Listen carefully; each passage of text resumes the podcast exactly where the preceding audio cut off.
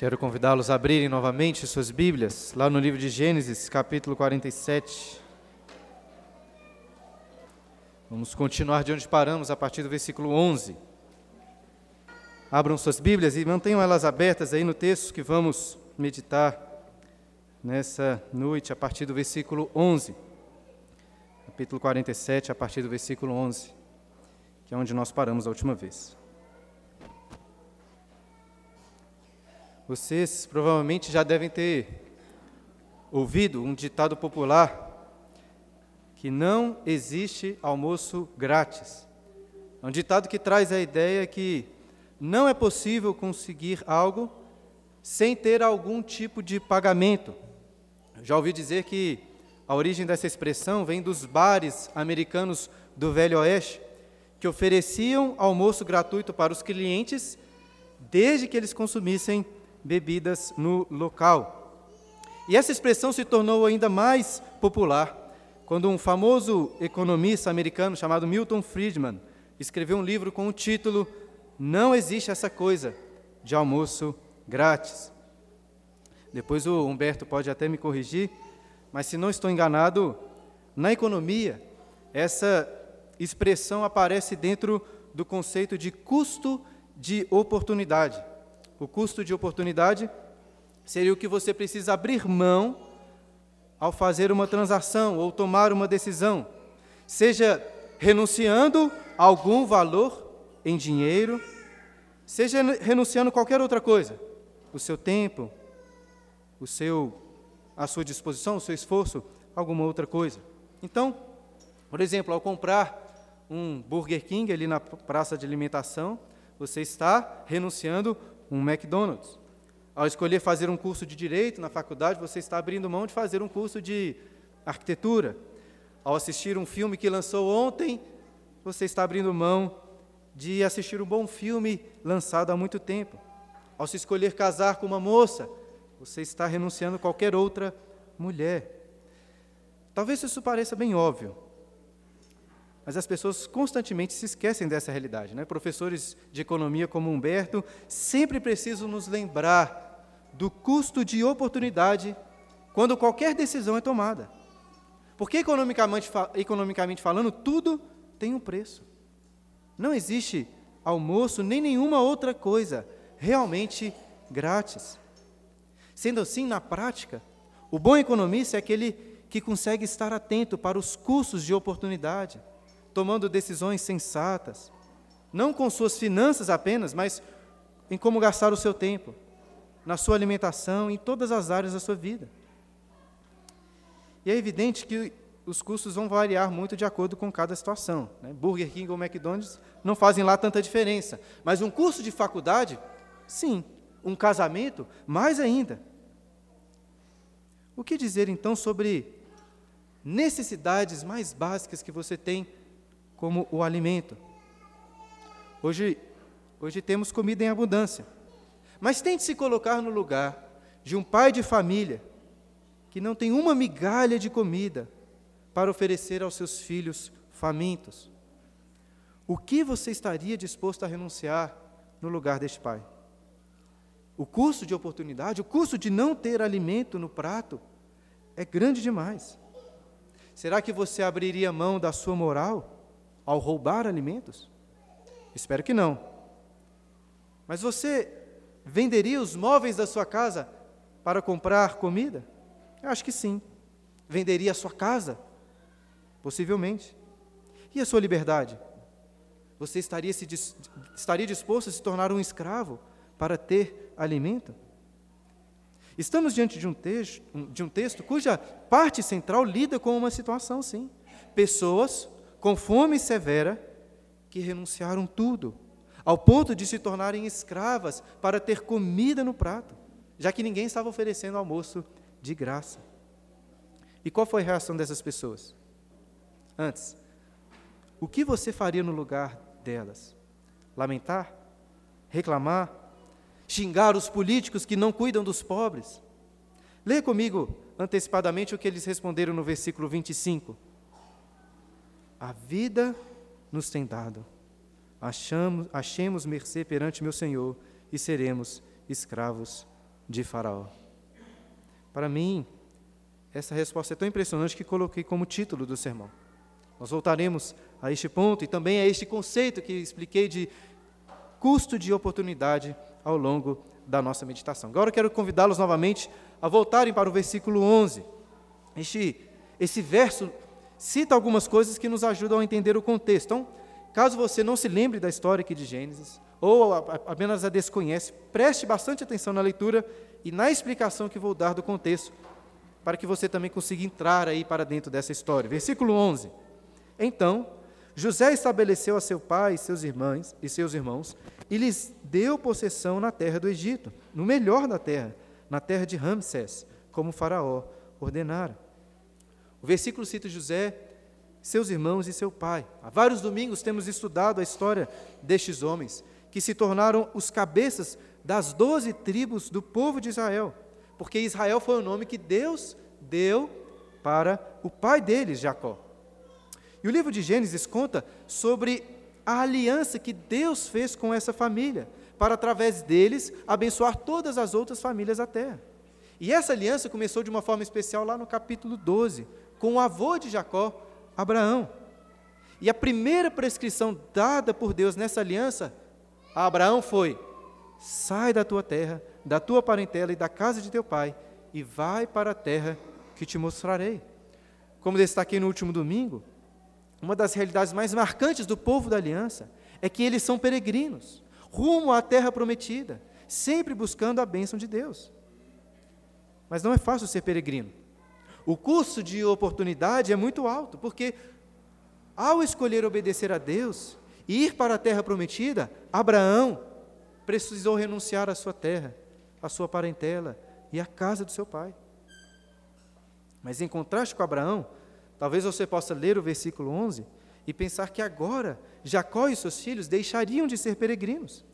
Afinal de contas, nós lemos que eles receberam do melhor da terra do Egito, como possessão. Se antes no versículo 6 Faraó falou para eles habitarem na terra, o texto está mostrando agora no versículo 11 que eles não iriam morar ali apenas de favor ou de aluguel, a terra seria deles. Então quer dizer que finalmente deixariam a peregrinação de lado para se estabelecerem em uma casa própria, em um terreno próprio? Não. Faraó foi muito generoso com Jacó e seus filhos, concedendo a eles o melhor da terra na cidade de Gozen, ou como aparece aí, na cidade de Ramsés. Mas Jacó, lembra? Jacó não parece muito empolgado com isso. Lembra do que ele disse no versículo 9? Olha aí. Faraó havia perguntado a Jacó qual a idade dele, o que Jacó respondeu? Em resumo, ele respondeu: Poucos e maus foram os dias das minhas peregrinações, poucos e maus. Eu acho essa resposta de Jacó muito inesperada. Esperaria aqui um Jacó muito mais animado. Afinal de contas, ele foi ricamente abençoado por Faraó. Tinha acabado de reencontrar o filho favorito que não via, vi, não, não via há mais de 22 anos, porque pensou que tinha sido morto. Era para Jacó estar muito feliz com tudo, sorrindo de alegria, gratidão. Mas quando lemos, ele parece mais com um velhinho ranzinza, reclamando dos poucos e maus anos da sua vida. Inclusive é assim que alguns comentaristas até avaliam a resposta de Jacó. No entanto, como expliquei da última vez, estou com aqueles que louvam a resposta de Jacó, porque acredito encontrarmos aqui nessas palavras um belíssimo testemunho de fé. Como assim? Resumindo bastante o que disse no último sermão, uma ênfase clara dessa resposta está no fato de Jacó ser um peregrino. Ele fala dos poucos e maus dias das suas peregrinações. E como já falamos com Abraão, ser peregrino não é fácil, é muito desconfortável. Além de triste, de ter que deixar coisas queridas ou pessoas queridas para trás. O custo de oportunidade, daquilo que temos de abrir mão, é muito alto. Mas, se Jacó queria a verdadeira terra prometida, ele não poderia deixar de ser um peregrino. Eu acho que, assim como Jacó olhou para os seus 130 anos e disse: são poucos, são maus. Jacó olhou para aquelas riquezas no Egito, para o gado, para a terra fértil e disse: pouco, mal. Isso aqui não é a minha casa. O que Jacó queria mesmo era a terra da promessa de Deus. Caso você não tenha sido convencido por essa interpretação minha, espera chegarmos ao final deste capítulo, porque isso que, estou, isso que eu estou falando aqui vai fazer ainda mais sentido. Mas voltando ao versículo 11, alguém poderia perguntar: se Jacó não se sentia em casa ali no Egito, por que o texto faz questão de ressaltar que a melhor terra do Egito foi dada em possessão a ele e aos seus filhos? Isso parece ser uma informação importante. Tanto que, olhe depois no versículo 27, a mesma informação que eles receberam como posse é repetida, versículo 27. Assim habitou Israel na terra do Egito, na terra de Gozen. Nela tomaram possessão e foram fecundos e muitos se multiplicaram. Essa repetição provavelmente indica uma estrutura literária é, muito comum na Bíblia chamada de inclusio. Na prática, isso significa que tudo que nós estamos lendo entre o versículo 11 e o versículo 27 deve levar em consideração este tema que está nas, nas extremidades do texto. Qual tema? Que a família de Jacó tomou posse de uma das melhores terras do Egito e foram prósperos.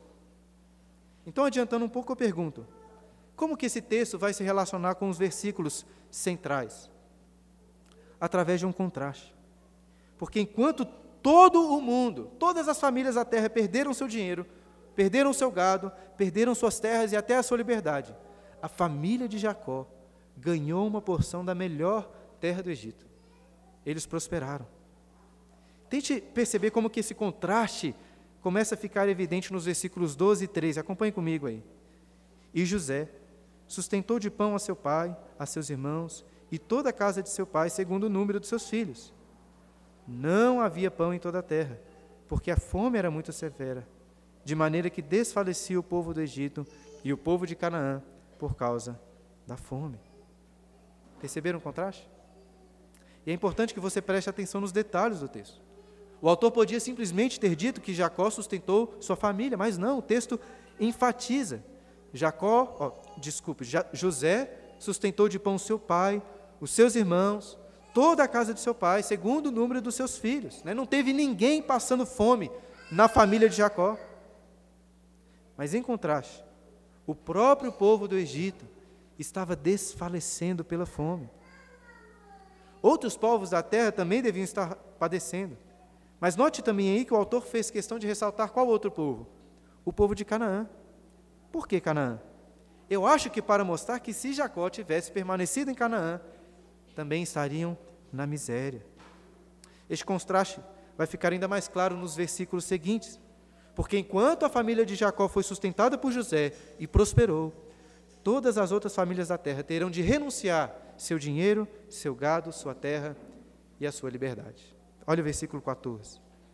Então, José arrecadou todo o dinheiro que se achou na terra do Egito e na terra de Canaã, pelo cereal que compravam, e o recolheu à casa de Faraó. Então, pelo que tudo indica, enquanto José aproveitou os sete anos de fartura para juntar muito mantimento, o mesmo não foi feito pelos demais povos.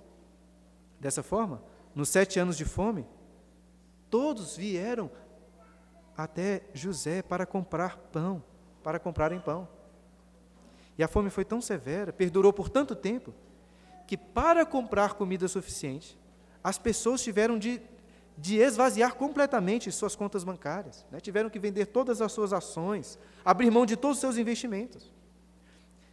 É curioso que o verbo hebraico usado para falar que José arrecadou todo o dinheiro aparece em vários outros textos se referindo à ideia de fazer uma limpa completa, sem deixar nenhuma migalha para trás. Por exemplo, essa, esse mesmo verbo aparece lá em Levítico, capítulo 19, versículo 9, quando a lei proibia os agricultores de apanharem todas as espigas que caíssem ao chão, essas deveriam ser deixadas para os pobres.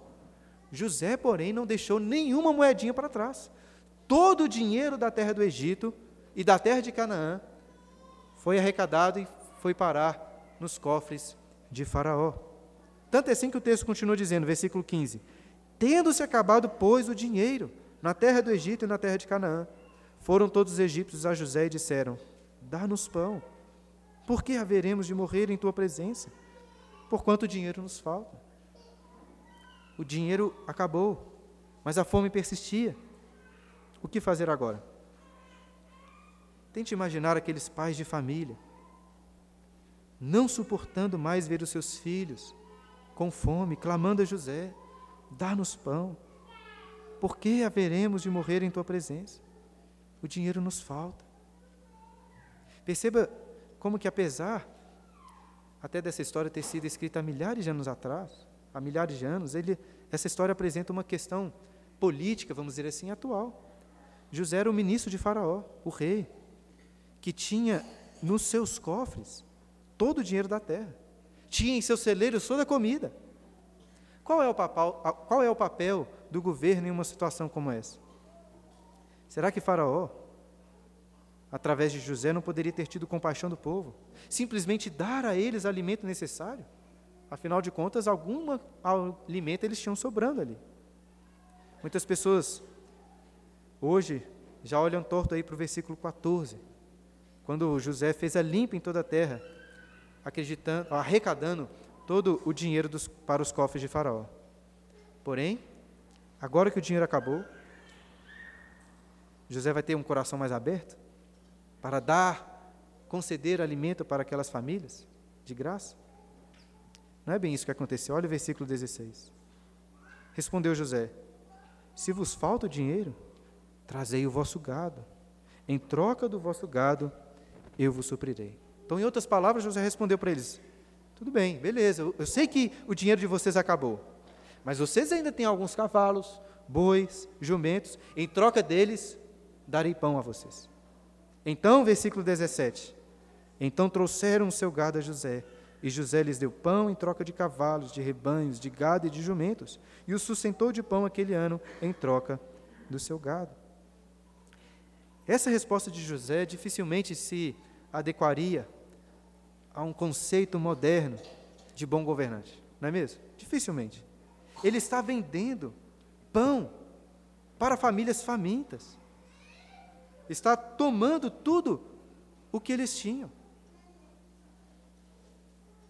Até você talvez questione essa atitude de José, dizendo assim: por que José não deu agora de graça essa comida? Parece até que ele está se aproveitando da situação desses, dessas pobres pessoas para enriquecer Faraó. Como que um homem tão piedoso, né, que agora, até agora no livro de Gênesis tem um histórico assim tão positivo, toma uma decisão dessas? E caso alguém aqui esteja com esse tipo de questionamento, a situação vai ficar ainda mais crítica. Olha que o versículo 18. Fim do aquele ano, foram a José no ano próximo e lhe disseram: Não ocultaremos ao meu senhor que se acabou totalmente o dinheiro, e o meu senhor já possui os animais.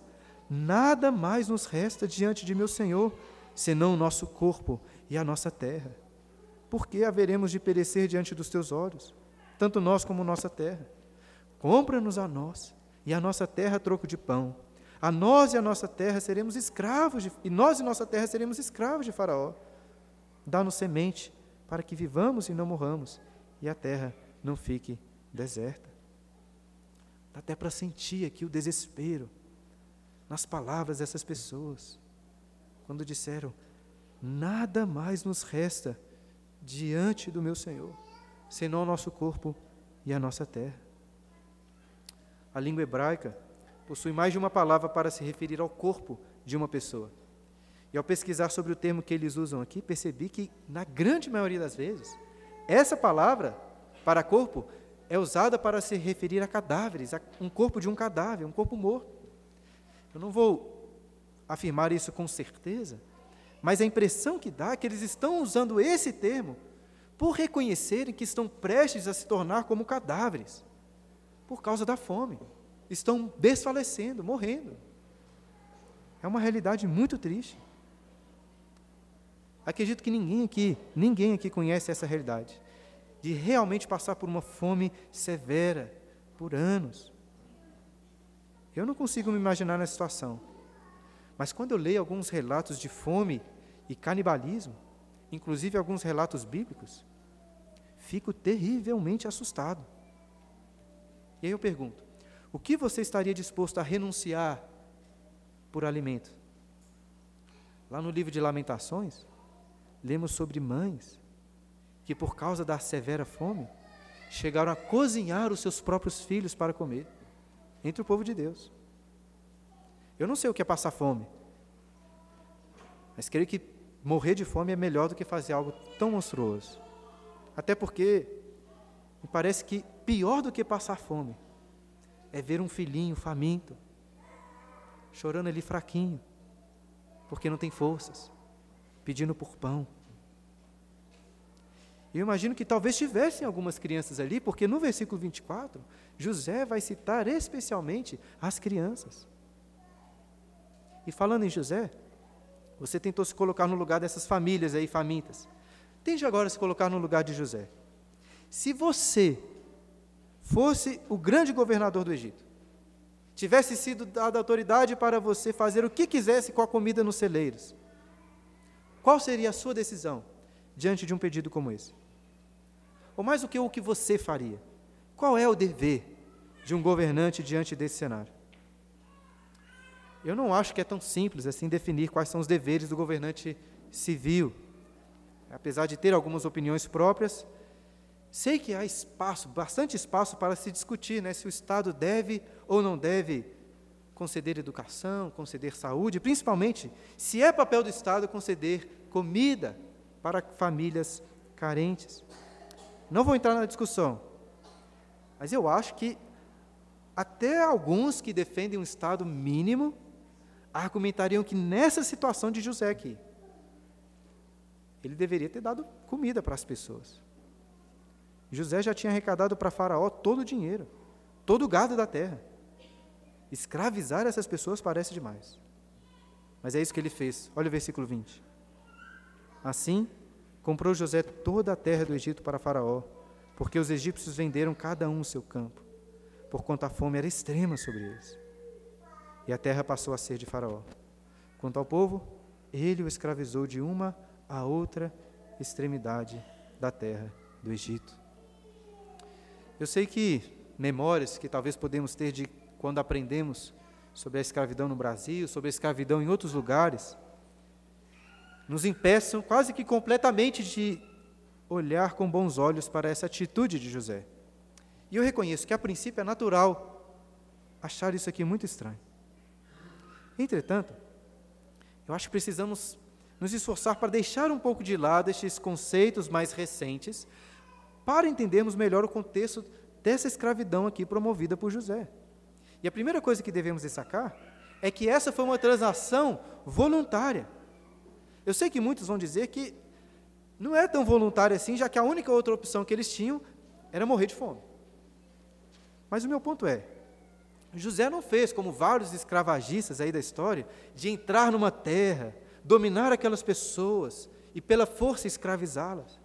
Foram as próprias pessoas que ofereceram a José de se venderem como escravas. Além disso, perceba que a terra e a escravidão estavam juntos na negociação, é como se fosse um pacote na negociação. Primeiro foi o dinheiro, segundo o gado, e, e terceiro eles ofereceram terra e escravidão, juntos. Por que juntos? Como eles dizem aí no final do versículo 19, a meu ver, para que a terra não fique deserta. Eu acho que nessa proposta está implícito o seguinte: se apenas as terras forem vendidas, não teriam trabalhadores as terras ficariam desertas. Dessa forma, sabendo que José precisaria de alguém para trabalhar na terra, eles se ofereceram de, eles se ofereceram de vender a terra junto com o trabalho deles. E é exatamente isso que vai acontecer em seguida. Então veja bem, por um lado, o texto chama essa relação aí de trabalho de escravidão. E eu sinceramente acho que não adianta querer usar outro termo, como alguns aí tentam propor essas pessoas se tornaram escravas. Elas perderam sua liberdade de fazer qualquer outro tipo de coisa. Elas estão aqui assumindo uma dívida que será paga tanto com a terra como com o trabalho delas. Isso é escravidão. Ou seja, passando algum tempo, eles não poderiam simplesmente juntar as suas trouxas e mudar de cidade, mudar de país. Eles eram escravos no Egito até o dia que conseguissem pagar completamente a dívida que fizeram por pão. Porém, antes de recriminarmos aqui José pela escravidão, quero destacar que algo semelhante até foi proposto por Deus na lei revelada a Moisés.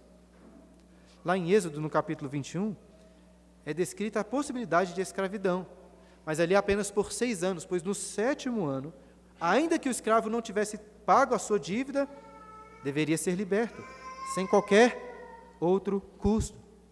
Lá em Levítico, capítulo 25, versículo 39, encontramos uma situação semelhante em que um irmão teria empobrecido, então decidiu se vender como escravo.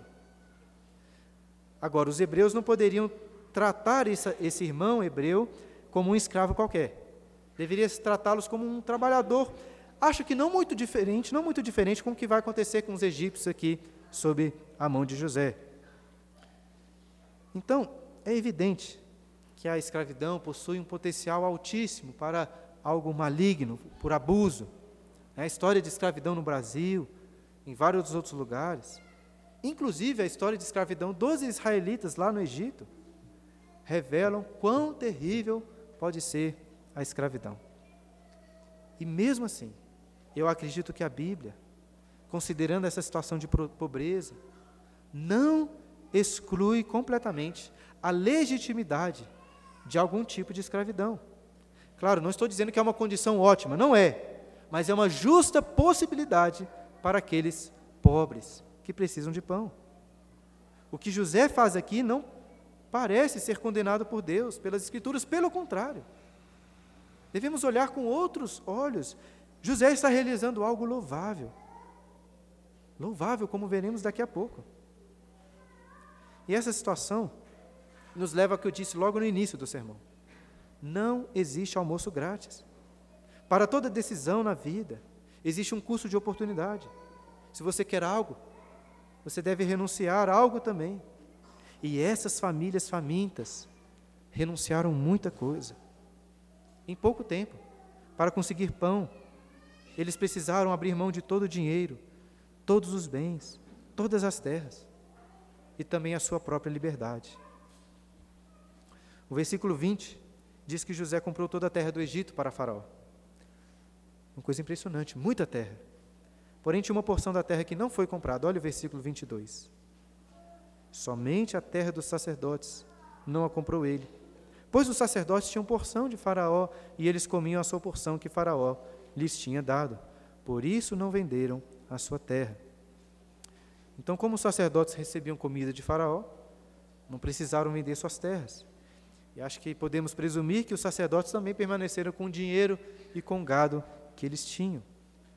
De forma, irmãos, que nos deparamos aqui com um texto que, apesar de parecer um mero, um mero detalhe informativo, deve fazer você fazer, deve levantar a seguinte pergunta para você: Qual é a motivação do autor em fazer esse destaque aqui? Por que está falando sobre isso? Qual o sentido? Não parece ter sido à toa. Tanto que, olha aí no final do versículo 26, ele faz questão de repetir novamente, finalzinho do versículo 20, 26. Só a terra dos sacerdotes não ficou sendo de Faraó. Por que então essa informação é importante na narrativa? Se você quer interpretar bem as Escrituras, você deve sempre fazer esse tipo de pergunta. E eu acho que uma boa maneira de responder a essa pergunta é tentar ver se essa informação aqui tem algum paralelo com o contexto do livro, ou então com o contexto daquelas pessoas para quem o livro foi escrito. Aí deixa eu lhe perguntar, qual que era a relação que os sacerdotes de Israel tinham com a terra? Vocês se lembram? A relação que os sacerdotes em Israel tinham com a terra que eles não tinham terra. Não tinham. Lá em Josué capítulo 21, vemos que eles receberam algumas cidades para morarem, mas na terra de outras tribos, de outros, de outros né, pessoas, de outros povos. Terra mesmo para cultivo, eles não tinham. E por que eles não tinham terra?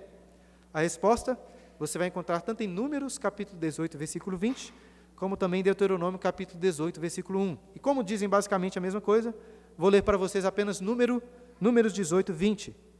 Disse também o Senhor a Arão, que é o pai dos sacerdotes: Na sua terra, herança nenhuma terás, e no meio deles, nenhuma porção terás eu sou a tua porção, e a tua herança no meio dos filhos de Israel. Deus era a herança deles. Então, considerando este contexto aqui do povo de Israel, me parece que Moisés, o escritor, quer fazer um contraste teológico entre os sacerdotes do Egito e os sacerdotes de Israel. Qual contraste? Note aí pelo texto: enquanto os sacerdotes do Egito tinham uma terra, recebiam porção de Faraó, os sacerdotes de Israel não precisavam de uma porção de terra. Por quê? Porque o próprio Deus era a porção e a herança dos sacerdotes. Isso é muito bonito. Os sacerdotes em Israel não precisavam se preocupar com terras, não precisavam se preocupar com o trabalho na terra. Eles podiam se dedicar totalmente ao serviço da casa de Deus. Por quê?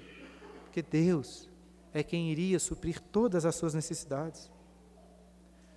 Os egípcios eram sacerdotes da terra, os israelitas eram sacerdotes dos céus. Os egípcios de Faraó, os sacerdotes israelitas do Senhor. Guarde esse ponto aí na sua mente, porque além de bonito, servirá como uma aplicação para nós daqui a pouco. Mas passando os sacerdotes egípcios, voltemos às famílias famintas que foram escravizadas, escravizadas. Versículo 23. Então, disse José ao povo: Eis que hoje comprei a vós outros e a vossa terra para Faraó. Aí tendes sementes, semeai a terra.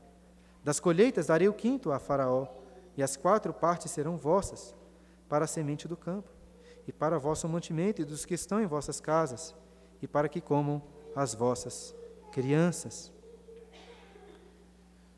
Tudo bem que eles não tinham aqui nenhuma posse mais, nem mesmo liberdade. Ainda assim eu pergunto: quem que não gostaria de uma escravidão dessa aqui? 20% da renda deles era imposto que davam para Faraó. E eles ficavam com 80%. Isso é maravilhoso. É, talvez você pague menos de 20% de imposto de renda.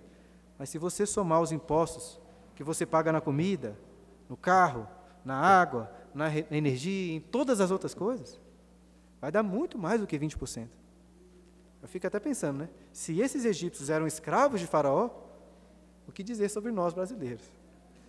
Tudo bem que a gente tem liberdade, né, de juntar as coisas, ir embora, mas para onde que nós vamos pagar menos de 20% de imposto? Boa questão aí para vocês pensarem. E assim, irmão, se tinha alguém em, em, com, com o pé atrás, assim, com essa atitude de José, espero que essas coisas aí tenham se esclarecido. Fica até mais fácil agora entender a resposta desses escravos. Olha o versículo 25 novamente. Responderam eles: A vida nos tem dado, achemos mercê perante meu Senhor e seremos escravos de Faraó. O Karl Marx desenvolveu um conceito chamado de falsa consciência.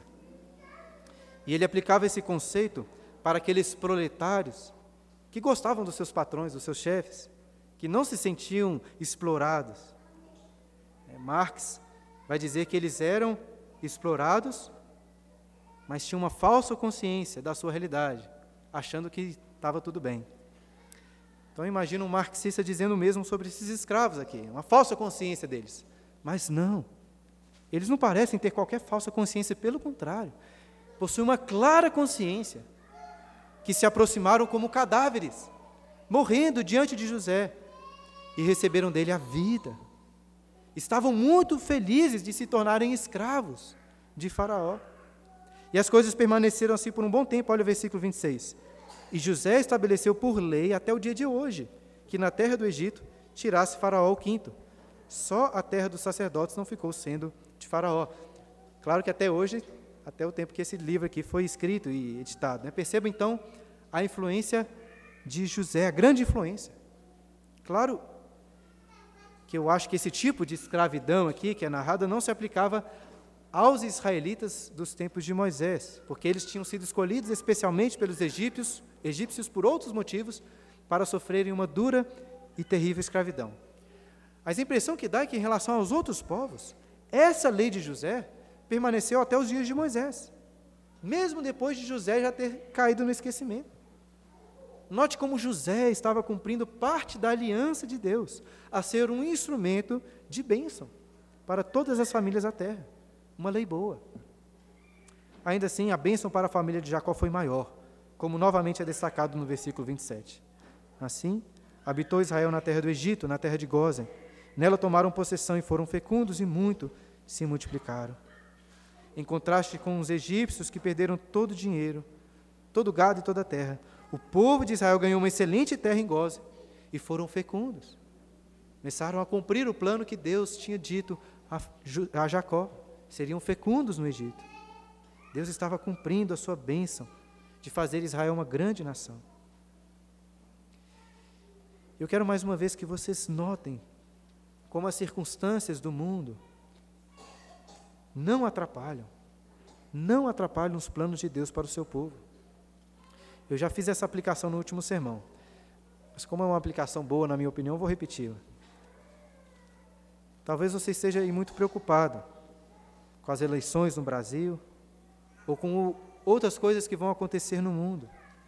Mas veja mais uma vez como que o povo de Deus pode prosperar, pode ser muito abençoado, ainda que o mundo esteja desabando na fome e na miséria. Por todo lado você vai encontrar aí profetas da destruição dizendo que as coisas vão piorar. E francamente, não duvido que vão piorar mesmo. Mas não precisa entrar em pânico. Pode ser que o, que o Brasil caia na miséria, que vire uma Venezuela, como alguns dizem. E ainda assim, nós sermos salvos de muito, sermos salvos dessas tribulações e sermos alvos de muitas e muitas bênçãos. Por outro lado, pode ser que o Brasil prospere com riqueza, com liberdades, ao mesmo tempo em que a igreja sofra com duras angústias. E só para deixar claro, não estou dizendo que você não deve dar qualquer valor para o que está acontecendo no mundo afora ou até para as eleições no Brasil. Não é isso que estou dizendo. Mas o que eu estou dizendo, e preste atenção, o futuro da igreja, do povo de Deus, não depende do presidente do país, da economia, nem de qualquer outra circunstância dessa terra. Portanto, fique em paz. Fique em paz. A igreja está nas mãos de Deus. Confie nele. Seria bom encerrar por aqui, mas como já é o meu segundo sermão neste capítulo, e pretendo terminar Gênesis ainda esse ano, vou esticar mais um pouquinho até o final do capítulo. Então, não desanimem aí, acompanha comigo a leitura desse trecho final do capítulo, versículo 28. José viveu na terra do Egito 17 anos, de sorte que os dias de Jacó, os anos da sua vida, foram 147. Então, depois de toda essa narrativa sobre José comprando a terra dos egípcios, voltamos para onde nós paramos na história de Jacó, lá nos versículos 9 e 10, em que Jacó tinha falado sobre a sua idade. Versículo 29. Aproximando-se, pois, o tempo da morte de Israel, chamou a José, seu filho, e lhe disse: Se agora achei mercê à tua presença, rogo-te que ponhas a mão debaixo da minha coxa. Isso é um costume para fazer juramentos. Né? Hoje, quando assumimos algum compromisso com alguém, a gente costuma apertar a mão, ou então assinar alguma coisa. Eu espero que continue assim, né? Mas, naquele tempo, Jacó continua aí: Rogo-te que ponhas a mão debaixo da minha coxa e use comigo de beneficência e de verdade. Rogo-te que me não enterres no Egito, porém que eu jaza com meus pais. Por isso me levarás do Egito e me enterrarás no lugar da sepultura deles. Respondeu José: Farei segundo a tua palavra.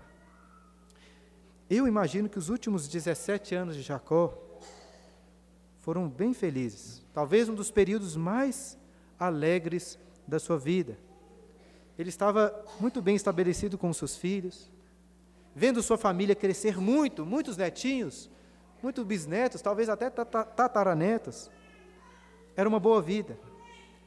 E ele facilmente poderia ter aquietado o seu coração no Egito. Mas não. Apesar de toda a prosperidade, todas as bênçãos, o Egito não era a sua casa. Como ressaltei da última vez. Tente pensar como isso foi importante para aqueles israelitas no deserto que estavam lendo a sua história de Jacó lá de primeira mão. Porque aqueles israelitas tiveram seus pais mortos no Egito por qual motivo? porque os seus pais tiveram medo de entrar na terra prometida. Eles queriam voltar para o Egito. De forma que eu acho que um dos principais objetivos de Moisés, nesse texto, em todo o livro de Gênesis até, é dizer para aqueles israelitas: não olhem para trás. Parem de desejar as cebolas do Egito, porque nem Jacó, com toda a prosperidade, morando no melhor da terra do Egito, queria ficar lá. Quanto menos vocês. Vocês eram escravos lá.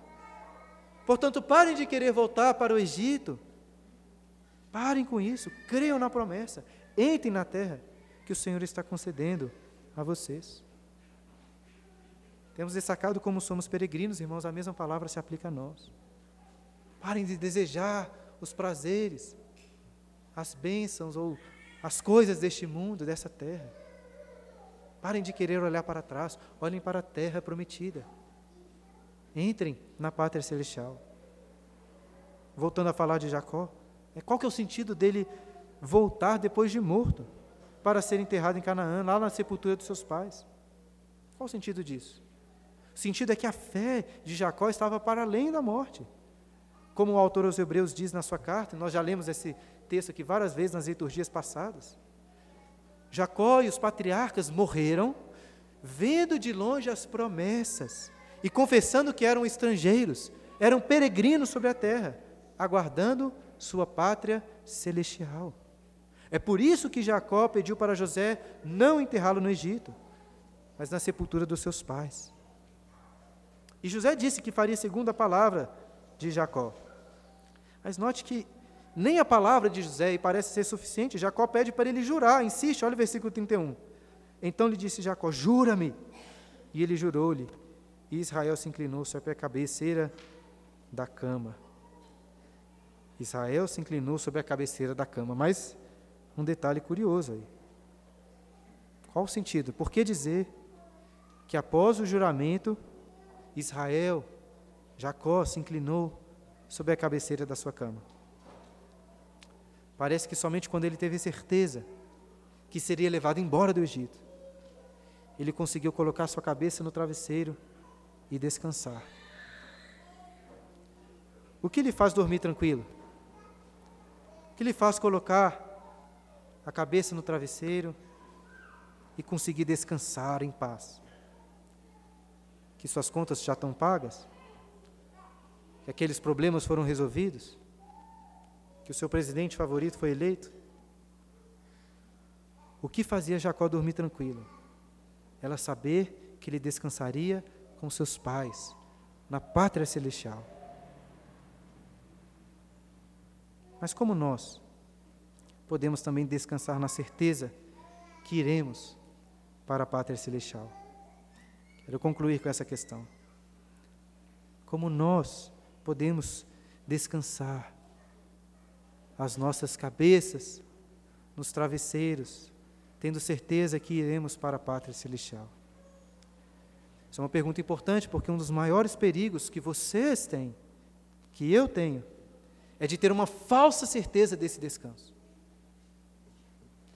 Lá no início eu destaquei que não existe almoço grátis muito menos existe uma pátria celestial grátis.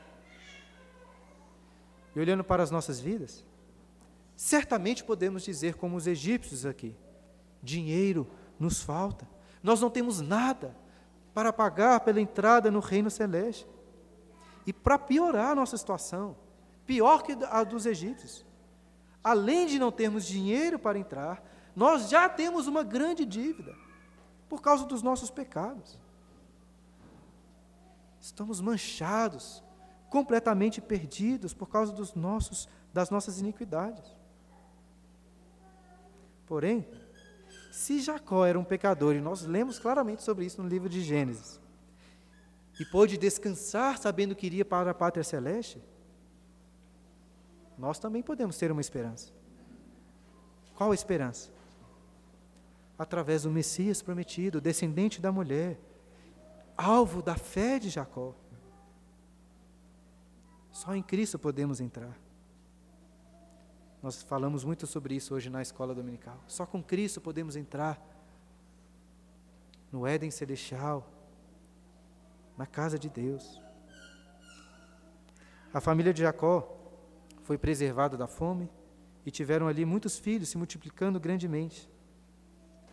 Porém, mais importante do que Jacó e seus filhos é o fato de que aquela linhagem prometida estava sendo preservada, na espera deste filho prometido. A fé de Jacó estava nesse filho que viria e já veio para nós. Seu nome é Jesus, o Cristo, o Messias. Ele é o próprio Filho de Deus que nos convida, como lemos no começo da liturgia em Isaías capítulo 55. Ah, todos vós, os que não tendes dinheiro, vinde, comprai e comei. Sim, vinde e comprai sem dinheiro, sem preço, vinho e leite. Mas se não existe nem almoço grátis, como Ele pode nos oferecer o pão da vida, algo tão sublime de graça? Que para nós foi de graça, mas não para Ele. Um altíssimo preço teve de ser pago. Cristo abriu mão da sua glória junto ao Pai, para se fazer pobre em nosso favor, para sofrer a fome, para se tornar literalmente um cadáver morto, sofrendo o castigo que pagou a nossa dívida, a dívida de todo aquele que nele crê. E Cristo, nisso tudo, teve perfeita consciência dos custos de oportunidade dessa decisão que foi tomada. Ele escolheu a humilhação, ele escolheu a dor. Por quê? Porque ele tinha em vista algo superior.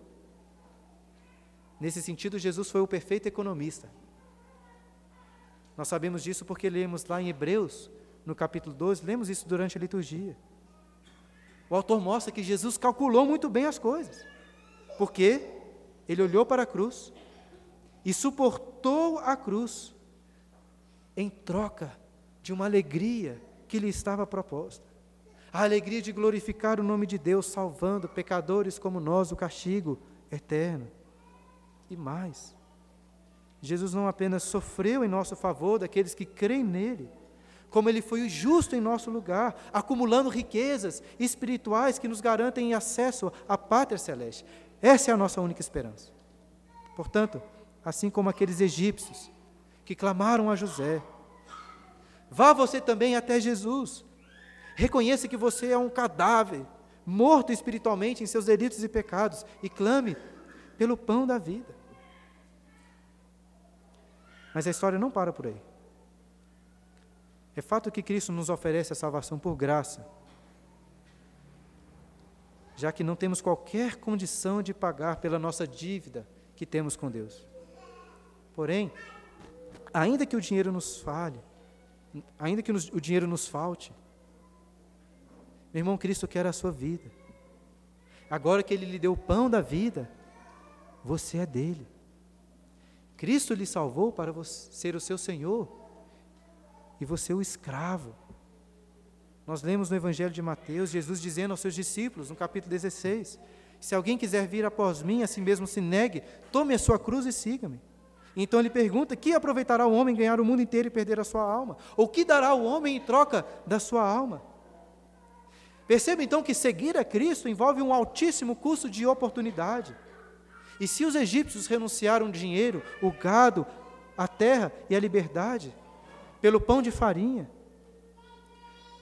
você não irá renunciar tudo pelo pão da vida. Não adianta dizer que Jesus é o seu Salvador se Ele não for o seu Senhor. Porque se você ainda vive pelos seus, para os seus pecados, para a sua carne, para os seus ídolos, você não pode dizer que Ele é seu Salvador.